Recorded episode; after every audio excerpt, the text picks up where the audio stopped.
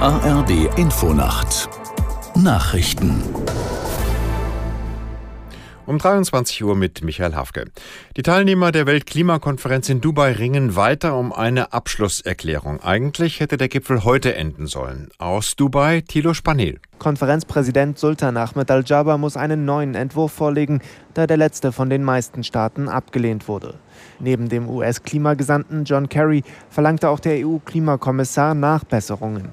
Und auch die Bundesaußenministerin Annalena Baerbock zeigte sich enttäuscht vom gestrigen Textentwurf, in dem eine verbindliche Abkehr von Kohle, Öl und Gas nicht mehr vorkam.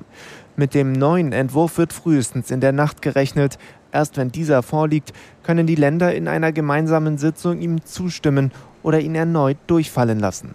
Die Bundeswehr hat ihren letzten großen Auslandseinsatz beendet. 142 Soldaten verließen am Nachmittag das westafrikanische Mali. Aus Rabat Dunja Sadaki. Mit zwei Transportflugzeugen wurden sie in die senegalesische Hauptstadt Dakar ausgeflogen. Deutsche Soldaten hatten im Rahmen einer EU-Mission malische Sicherheitskräfte ausgebildet und waren Teil der UN-Stabilisierungsmission MINUSMA. Die MINUSMA gilt als gefährlichste Blauhelm-Mission weltweit. Zwischenzeitlich waren in Mali über 1000 Bundeswehrsoldaten stationiert. Mehr als 10.000 internationale Sicherheitskräfte hatten versucht, Mali zu stabilisieren, nachdem Terrorgruppen und Separatisten 2012 Teile des Landes unter ihre Kontrolle gebracht hatten. US-Präsident Biden hat vor einer weiteren Blockade des Parlaments bei der Freigabe weiterer Hilfen für die Ukraine gewarnt. Biden sagte, der Kongress müsse die Finanzierung verabschieden, bevor er in die Weihnachtspause gehe. Er äußerte sich vor einem Gespräch mit dem ukrainischen Präsidenten Zelensky im Weißen Haus. Viele US-Republikaner lehnen zusätzliche Milliarden für die Ukraine ab oder knüpfen sie an Bedingungen.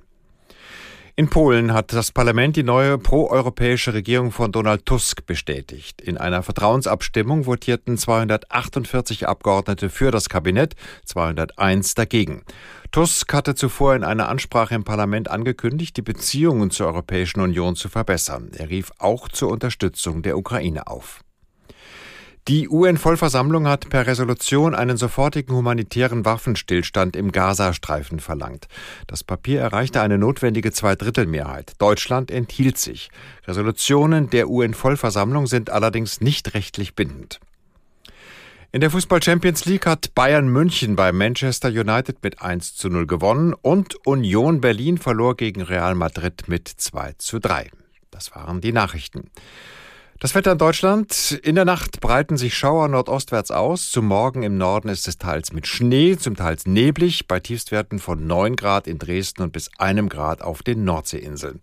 Morgen Wolken und Regen, gebietsweise Schneeregen oder Schnee, im Südwesten auch heiter. Höchstwerte 3 Grad in Neumünster und bis 10 Grad in Köln. Es ist 23.03 Uhr.